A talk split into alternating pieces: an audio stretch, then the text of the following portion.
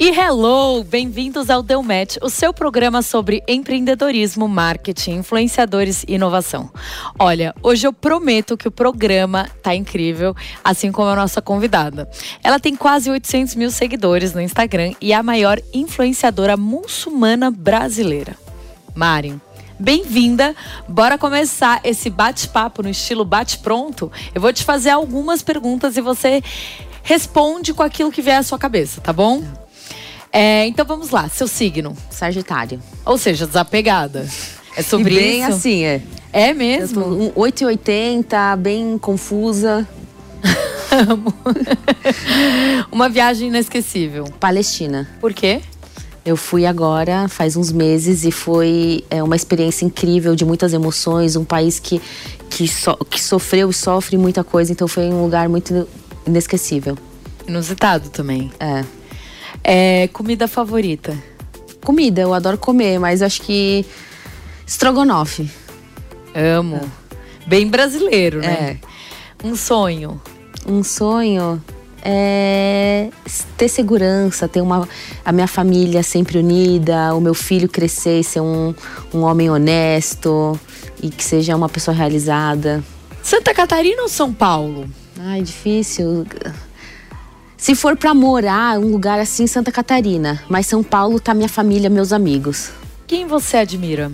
Eu admiro a minha mãe, muito a minha mãe. Minha mãe é tudo na minha vida. Que inclusive está aqui torcendo e aplaudindo, é. né? Achei lindo isso. A gente estava falando sobre isso. Que lindo.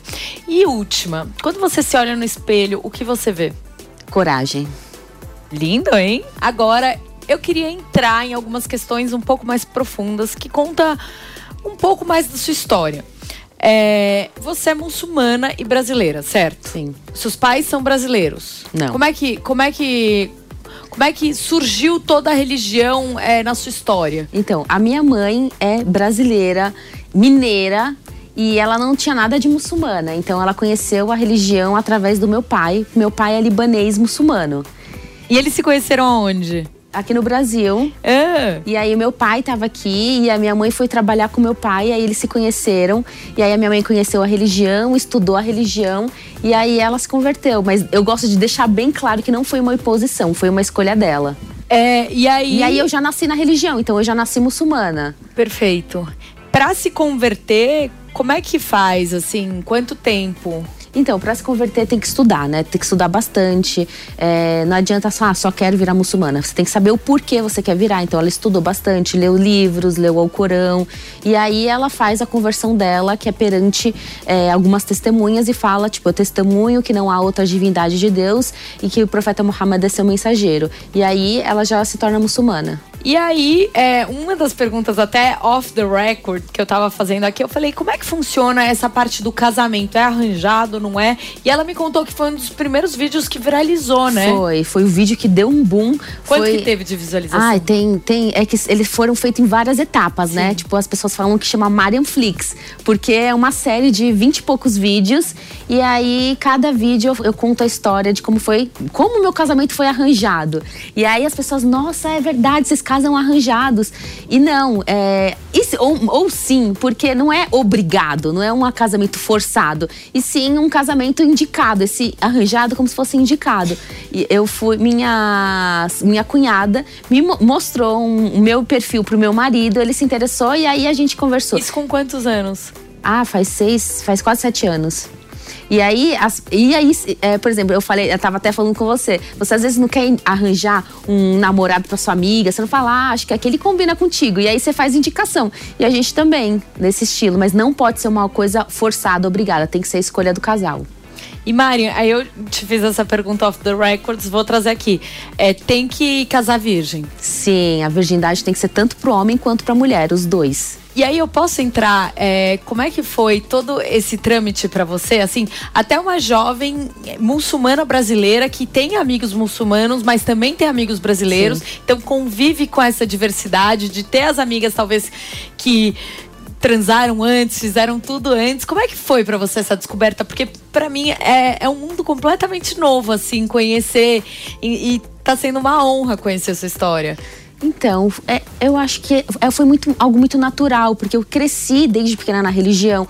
Então, é, eu sempre fui muito convicta no que eu acreditava. Então, tem valores que não são negociáveis.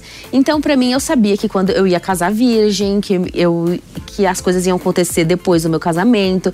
Então, nunca foi algo. E o beijo que... também? O beijo também, só depois de casar. Eu só dei meu primeiro beijo com 25 anos. Sério? É, com meu marido.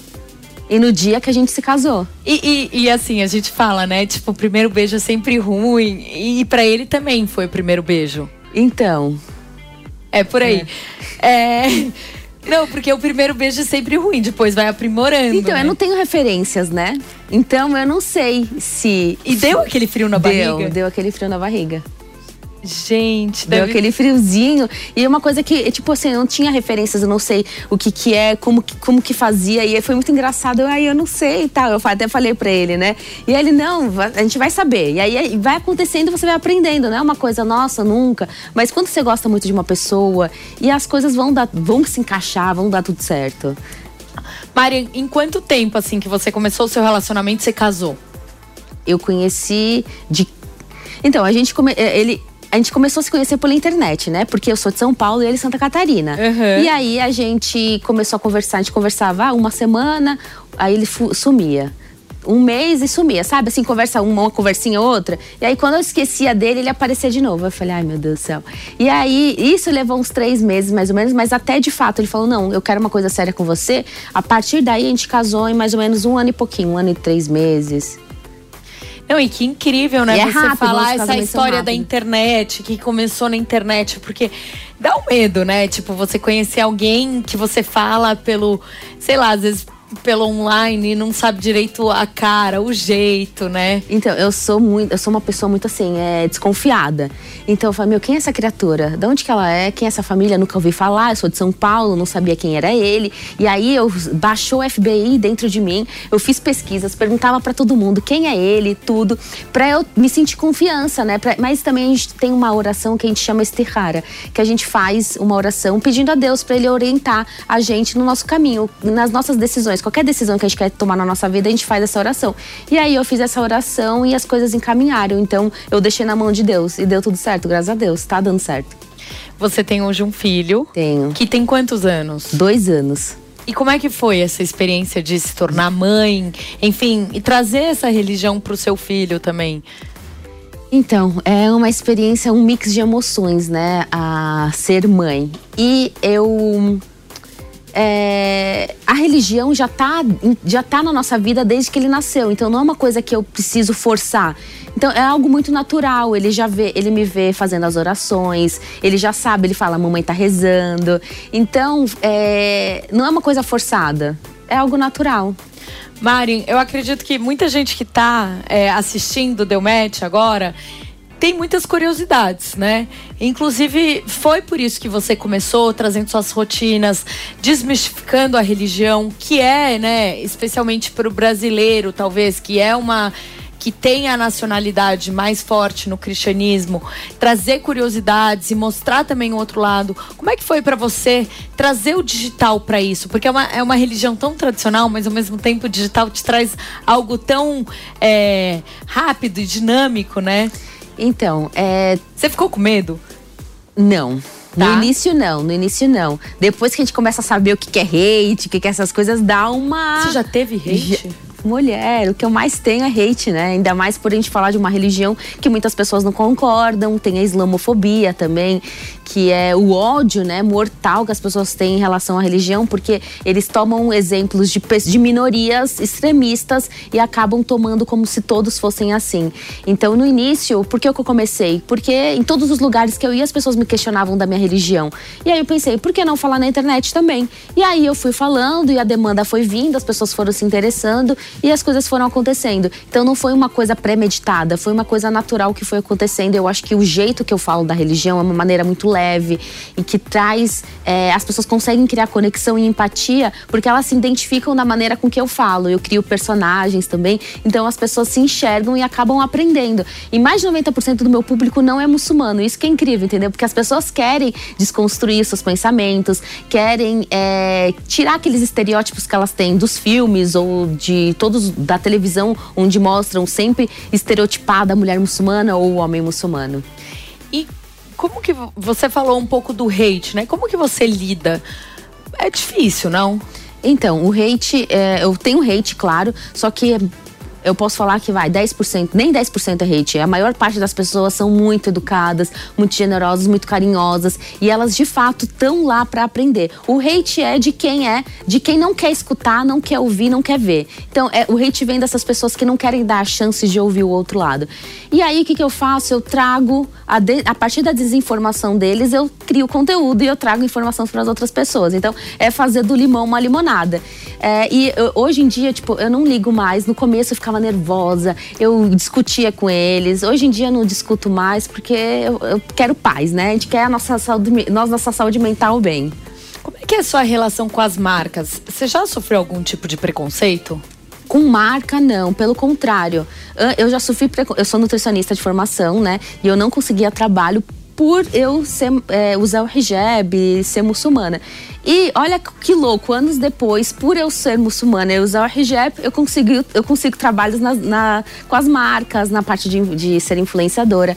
Nunca tive preconceito, não, pelo contrário, eu acho que as marcas estão muito abertas a essa possibilidade, até porque hoje em dia o público pede, né, a diversidade. O público quer se identificar. E não, e Aí vai falar, nossa, mas como que o seu público vai se identificar se é 90% não muçulmano? Porque essas 90% das pessoas que me seguem são mulheres que se identificam comigo pelo empoderamento, porque, meu, se essa mulher muçulmana é uma minoria e consegue ter voz, ela é super empoderada, nós também conseguimos. Então tem essa questão da identificação. Tem alguma marca que você não fez ou não consegue fazer, por exemplo, né? Eu já fiz publicidade de cabelo, para marca de cabelo. Que incrível. Então, são, são coisas que eu falo. É, que por que não? Sabe? Por que não uma marca de cabelo? Porque e a gente também cuida. Lógico. Sim, porque a gente também cuida dos nossos cabelos. A gente também. É, é, não é porque a gente não mostra que a gente não tem. Com certeza. E aí era uma coisa que eu batalhava muito. Eu quero muito fazer publicidade pra, pra é, é uma publi pra marca de cabelo. E como é que foi o E foi muito assim? legal, porque eu Fiz duas, inclusive, preciso fazer mais. Mas eu fiz duas. E aí eu contei uma história falando que, é, que eu cuidava. São os vídeos. É que os meus vídeos são bem criativos, né? E aí as as seguidoras criaram conexão por quê? Porque eu tenho credibilidade. A minha palavra vale muito. E aí quando você mostra, eu sempre, você não tem propaganda de papel higiênico, eles mostram como que eles estão usando o papel higiênico. Ninguém mostra, né? Mas a gente sabe como usar. Mostra a fralda como que como que a fralda fica depois, se ela realmente absorve. Não. Perfume, você compra perfume sem saber o cheiro. E aí a questão do cabelo é a mesma coisa. Eu tô vendendo a minha palavra. O que eu falo? Ah, o cabelo fica assim, assim, assado. O cabelo é para isso, a textura dele é essa. E aí pessoas acabam comprando essa ideia a partir da minha credibilidade. Que incrível, né? E quando você conta que você Hoje existe essa diferença entre influenciador e creator. É, influenciador é aquela pessoa que influencia, creator é aquela pessoa que cria o conteúdo de fato. Você falou que você recebe o briefing e coloca a sua criatividade em prática. Como isso funciona? Se eu sou uma marca, por exemplo, é, a Pampam, que é de odores. É, eu tô te trazendo aqui uma marca que anuncia na Jovem Pan é, contra odores no banheiro, etc. É. Você faz lá, é, dá as suas espreadas. Como que você usaria a sua criatividade para? Nossa, eu sou uma pessoa que eu sou muito criativa. Eu, meu lado criativo. Sagitário, né? É, o meu lado criativo, eu as minhas ideias ficam aflorando em tudo. Como eu faria uma publicidade pra marca, é, vocês assim, têm que me contratar. Vocês têm que me contratar, porque eu não vou. Brincadeira. E o que, que eu faria? Eu, meu marido, eu contaria uma história do meu marido no banheiro, eu não aguentava mais aquilo. E aí eu usaria, mas eu faria. Pra um... salvar o casamento. Pois é, então, aí eu criaria uma história através disso. E ele super participa. Ah, né? ele participa em tudo. Ele participa em tudo isso. É muito bom ter apoio do, apoio do marido. E ainda quebra todos os estereótipos que, a, que o marido não tá do lado da mulher, os muçulmanos, muito machista. machista né? é, exatamente. exatamente. Então, isso é muito legal também, para quebrar mais um estereótipo. Você participou de um reality de culinária. Como Sim. é que foi? É, nossa, foi muito legal. Na verdade, eu participei de dois. O, o Masterchef eu fui nas eliminatórias e o Bake Off. Não é Bake Off, é Batalha dos Cozinheiros eu participei. E aí a gente sai, eu saí em sexto ou sétimo, tinha 14, 15 participantes. É, foi muito legal, eu participei com a minha amiga. A gente. Foi uma experiência muito louca. Dá medo, tipo, deve dar uma tensão. Dá, né? dá. E eu achava que eu conseguia ficar sob É. pressão. Porque eu falo, não, eu aguento pressão de tudo. Mas lá é um mundo, tipo, você tem um minuto pra ir na cozinha, É. pra você pegar. Ai. Mas foi uma experiência muito legal. Você participaria de outros tipos de reality, tipo Big Brother, A Fazenda? Não, não tem como, é impossível participar desses programas porque é muita exposição, não tem, não tem a questão do, da privacidade, de ir no banheiro para poder fazer minha, para poder fazer minhas orações e também o clima instaurado lá não é um clima que combinaria. É verdade que você foi pra, é, convidada pra ir pra Disney na pré-estreia da fui, fui. Mrs. Marvel. Como Sim, é que foi? eu fui em Hollywood. Quem diria, né? Nunca imaginaria que eu E como é que chegou esse convite? Foi pela Disney mesmo. É, eles entraram em contato há um, um tempo, né, antes de, de acontecer esse convite, falando da, dessa estreia da Miss Marvel, que é a primeira super-heroína muçulmana da Marvel. E aí conta uma história muito legal, bem assim, divertida, com uma imagem assim, bem jovem. E aí lá soltou. E se te, você tem visto para os Estados Unidos? Aí eu falei, tenho. Ah, e se a gente tiver uma pré-estreia, você iria? Aí eu, claro. Óbvio. E aí eu falei, mas não me ilude, porque eu sou uma pessoa muito iludida. Não me, só, só falar. Gente, eu, eu, eu fico com aflição de ser iludida também. É, então, O eu prefiro- Boninho me segue, eu fico lu- iludida. Iludida, se ele vai te chamar, Todo você iria? dia. Cara, eu não iria, porque eu ia ser cancelada nos meus primeiros 10 minutos, assim, porque eu só falo besteira. Tipo, e eu faço umas piadas, tipo, ingênuas, mas bobas. E, E ao mesmo tempo que as pessoas, sim, tipo, ai, vou ficar com militar, ah. Exatamente. Então, eu não iria, porque eu ia me queimar rapidinho. Mas eu falo, Boninho, não me iluda. Então, eu prefiro ser. Disney, não me iluda. Pois hashtag. é, eu prefiro ser. É. Não, decepcionar. Não, o que, que é? Eu prefiro me. Esqueci. Antes decepcionado que iludida. É, exatamente. E aí eu, prefiro, aí eu prefiro não criar muitas expectativas. E aí rolou o convite e aconteceu. E aí eu tive que procurar um vestido, porque era tapete vermelho, de última hora, mandar Meu fazer. Deus. Mas foi, foi muito legal. Foi uma experiência muito incrível. Tipo, a representatividade também desse momento. A gente estava falando um pouco aqui de você, quando você se olha no espelho, que você vê essa mulher forte, com coragem. Você tem algum medo? Ah, todo mundo tem medos, né? Mas eu acho que a gente não pode revelar os nossos medos. Sério, eu sou, a pri- eu sou a pessoa que fala tudo. Sabe assim. por quê? Eu acho que a gente, dependendo, hoje em dia, ainda mais na internet, as pessoas usam tudo ah, para nos prejudicar, co- com as pessoas que não gostam da gente. Então, dependendo do medo, eu acho que é bom deixar só para os nossos íntimos, nossa família. Na sua opinião, o que é liberdade? Liberdade tá na palavra, né? Ser quem você quiser, fazer o que você. fazer as suas escolhas, né? Essa é a liberdade. Você quer se cobrir, você quer se despir. Liberdade é ter liberdade, é escolher. Qual é o seu propósito de vida? Meu propósito, eu acho que Deus. Eu vou falar uma coisa pra você. É, o meu pai, quando eu era pequena, ele tinha falado que sonhava, tinha sonhado com Deus e Deus falava com ele que eu enviaria a mensagem da religião pro mundo. Que e aí incrível. eu Nossa, sempre, arrepiada. E aí eu sempre falava pra ele, quando, mas como impossível? Como isso? Nem existia internet na época, a gente nem sabia que existia, existia celular, existia essa coisa.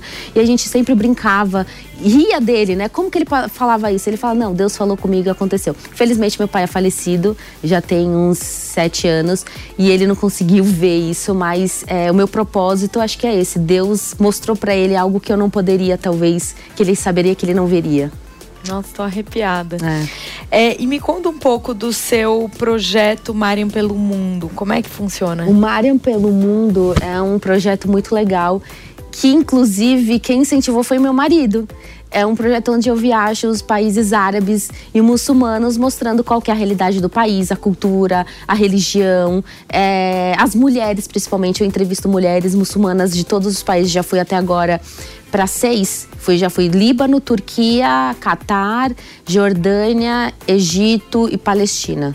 E aí lá você tem que falar várias línguas diferentes ou você fala inglês? Árabe, eu falo inglês e árabe. E aí. Fluente? Não, não sou fluente. Não sou fluente nenhum dos dois, né? Mas eu consigo me virar bem. E aí, geralmente, nesses países a gente fala árabe. Por exemplo, na Turquia não é o árabe, é o. Aí eu tenho que me virar no inglês. É, no Catar, consigo- em todos até agora, a gente conseguiu é, nessas duas línguas. E é muito legal, porque você vê a experiência de perto, porque as pessoas sempre falavam para mim: Nossa, Mária, você tá falando tudo isso porque você tá no Brasil. Se você estivesse lá, é diferente a vida delas. E aí eu vou para lá para mostrar como que é a vida dessas mulheres, se elas podem dirigir, se elas trabalham, como que elas vivem, se elas podem escolher seus maridos. E aí eu converso com mulheres totalmente diferentes. Conversei com atleta, com apresentadora de TV, com influenciadora, com mãe, com vendedora de loja, todos os perfis de mulheres, mais novas, mais velhas. Qual foi uma que você lembra, assim, que foi um momento muito especial, surreal? Aí cada uma tem uma história, né? Cada uma fala de uma maneira, mas é, as da Palestina foram, foram mais marcantes porque eu estava num lugar onde tem muita história, onde tem muitos conflitos também. E aí eu via no olhar daquelas mulheres é, muita força em aguentar tudo que elas estavam aguentando e mesmo assim não tiravam um sorriso do rosto. Então, é, e, e elas Tipo, o que elas queriam era ter essa, essa liberdade, não da religião imposta, mas do que estava acontecendo lá no país, a questão dos conflitos. E você tem outro projeto que é Me Chame na Cozinha. Isso, é um onde eu faço Me Chame, que chame é, é meu sobrenome, né? E calhou de novo, meu marido que deu essa ideia. Oh, e aí, legal. meu marido Isso participa é muito, muito, muito é. legal, né? Porque tem é, realmente as pessoas acham acham, tudo é achismo, é. né? E aí você vai confrontando tudo isso de outra maneira, né? Sim, eu gosto de cozinhar. E aí é um programa de culinária. E eu me chame na cozinha para eu cozinhar na casa. Já cozinhei na casa. Tá, preciso, você pode me convidar para cozinhar na sua casa, né? Oba, fechou. Vamos? Eu cozinho super mal. Então pronto, fechou. Fechou. Eu, então tá. E aí eu me chamo na cozinha e aí eu cozinho na casa das pessoas e faço pratos. Não, fechado. Bom, e já que a gente tá falando de culinária, eu queria chamar a nossa repórter maravilhosa, Camila Pavão, que foi conhecer a QT Pizza Bar, eleita pela 50 Top Pizzas, uma das 100 melhores pizzarias do mundo. Diz aí, Camila. Fala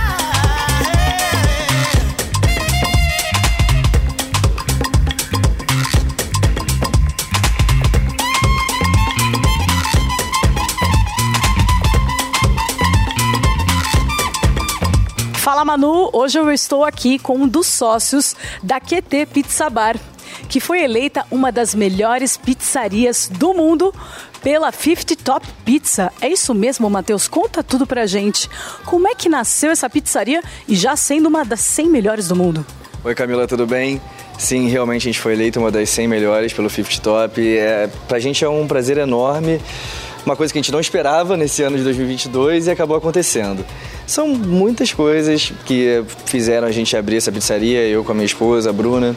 É, a gente chegou, é, não era do ramo da gastronomia, uma, algumas necessidades da vida, eu acabei mudando para São Paulo por coisas que aconteceram.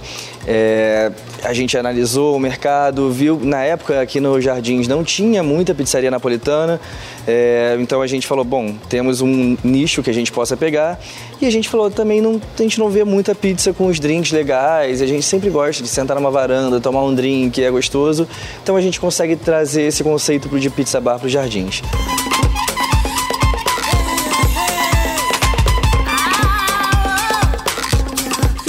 Pra gente, para quem tá assistindo, é por que esse nome QT? Essa sigla tem algo aí bem italiano, no caso? A sigla vem de uma brincadeira, né? Apesar da minha família não ser italiana, da Bruna um pouquinho, mas é, a gente tem muitos amigos de origem, a gente sempre brincou muito com o Manja QT Fabene e tudo mais. E na hora que a gente foi escolher um nome, a gente falou, ah, acho que a gente pode ter uma brincadeirinha para fazer, fica um nome curto, é, duas letrinhas só, fácil de falar, que todo mundo vai entender o motivo, e daí surgiu a QT.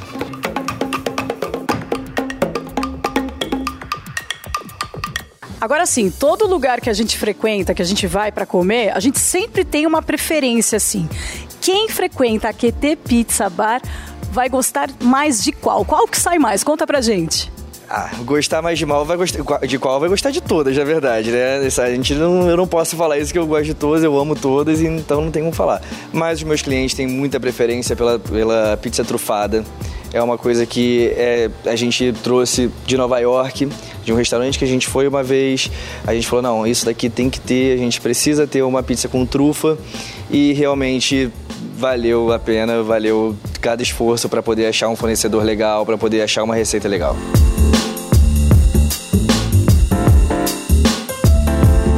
Agora sim, você que está assistindo a gente deve ter se atentado que o nome é QT Pizza Bar. Por que bar? Porque aqui também tem um dos melhores drinks de São Paulo, né, Matheus? Com certeza, e não só os drinks, a gente tem uma carta de cerveja também extremamente selecionada, com muita cerveja artesanal para vocês curtirem sempre que quiserem. Então eu quero que você mostre pra gente. Pode mostrar? Com certeza, vamos lá? Vamos lá.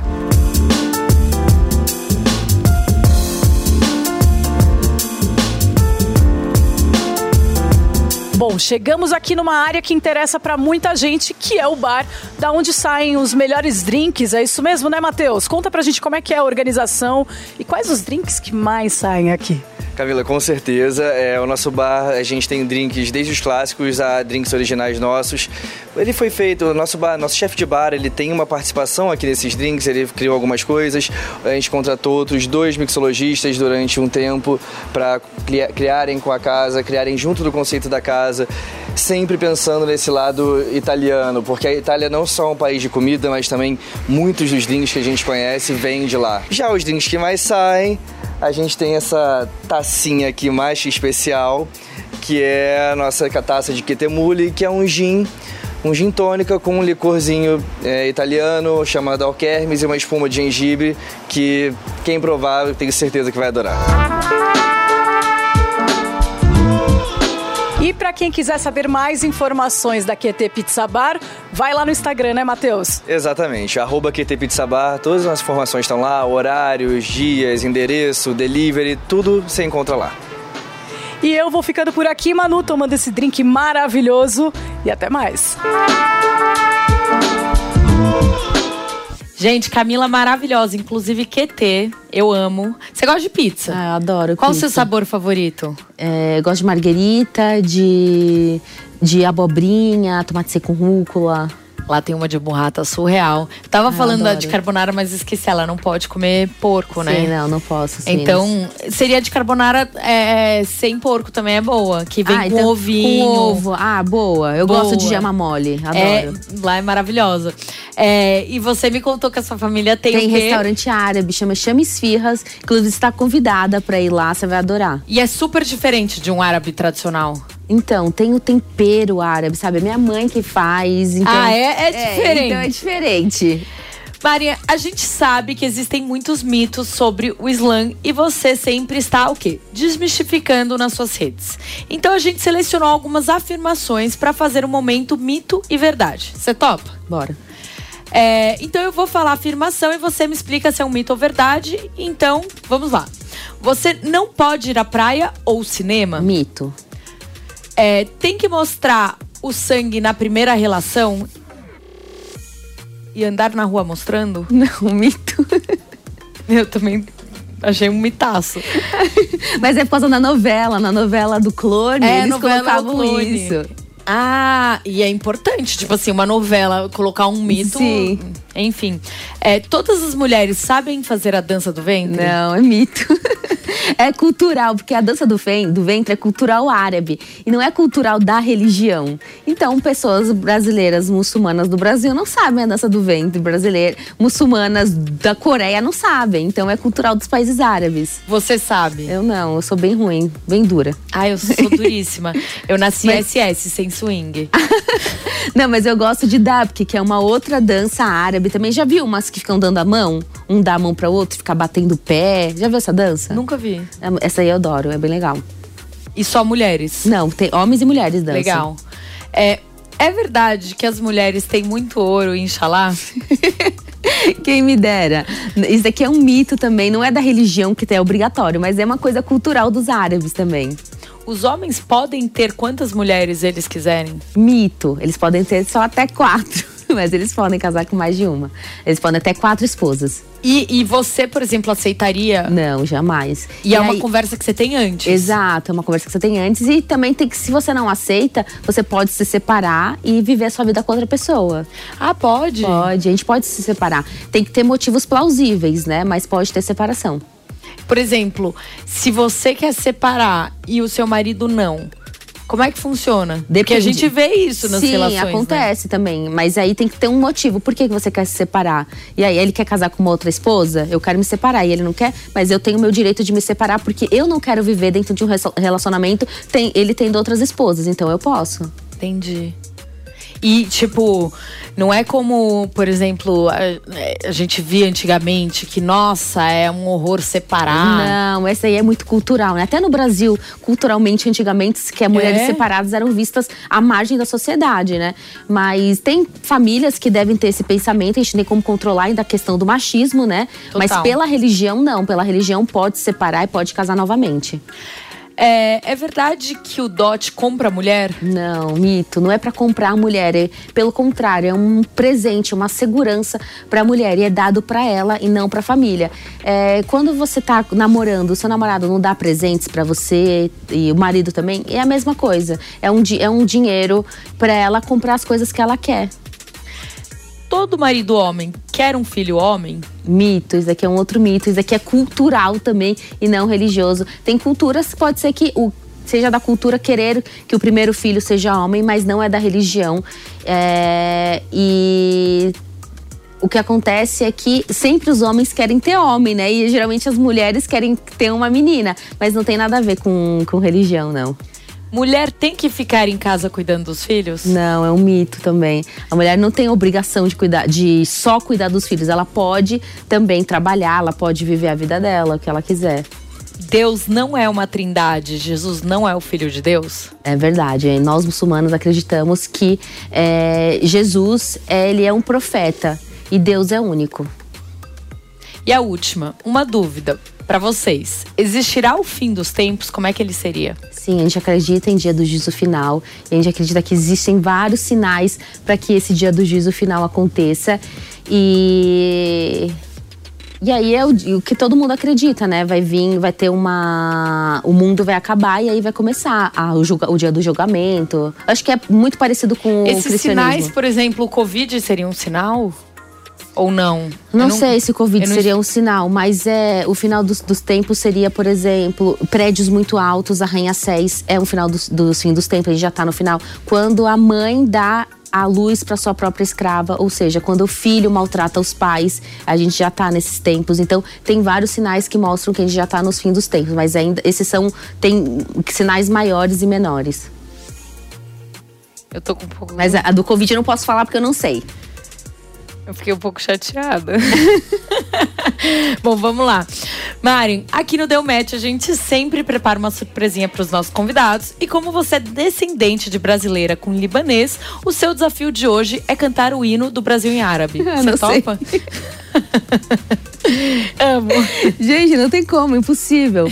É, começa, ouviram do Ipiranga. Ismana Alimpiranga? Não sei essas palavras em árabe, imagens plácidas. Como que fala isso? Eu não sei nem isso em português, imagina em árabe.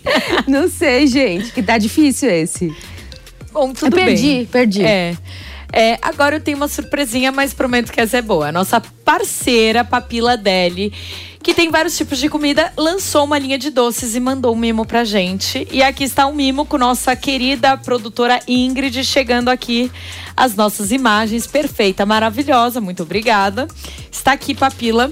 Papila, inclusive, tem poke, maravilhoso. Eu sou uma formiga, então. Não, não, você não tem Deus. noção o que são esses doces.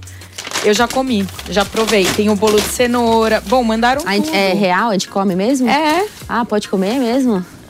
Ó, esse daqui é o bolo de cenoura com brigadeiro. Nossa, isso daqui eu vou abrir pra vocês. Vou mostrar.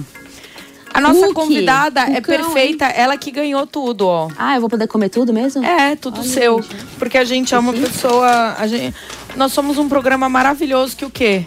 Oferece de tudo para os nossos convidados. Não é cenográfico. Olha, isso daqui é um cheesecake perfeito, maravilhoso. Muito bom, adoro chocolate branco com chocolate preto. Hum. Não é bom? Bom. Vou Muito obrigada, mãe, Papila. Amamos. Manda mais. Manda sempre. Ganhou! Arroba Papila Deli, para quem quiser ver todas as delícias, tá bom, gente? E bom, o Deu Match hoje fica por aqui. Mari, muito obrigada pela sua presença, por esse bate-papo maravilhoso. Foi incrível ter você aqui com a, a você, gente. Eu que agradeço o convite. E para você que nos assistiu, muito obrigada pela sua companhia. Semana que vem está de volta. Um grande beijo. E olha, você foi perfeita, desmistificando tudo pra gente. Ai, muito obrigada. Amém. Convida mais. Sempre. Agora vamos ter um cozinha. É, me, me chame, na cozinha com você. Pronto, É. tá, tá combinado, Tá né? marcado. Tá bom. Deu match. Gente, um beijo, obrigada.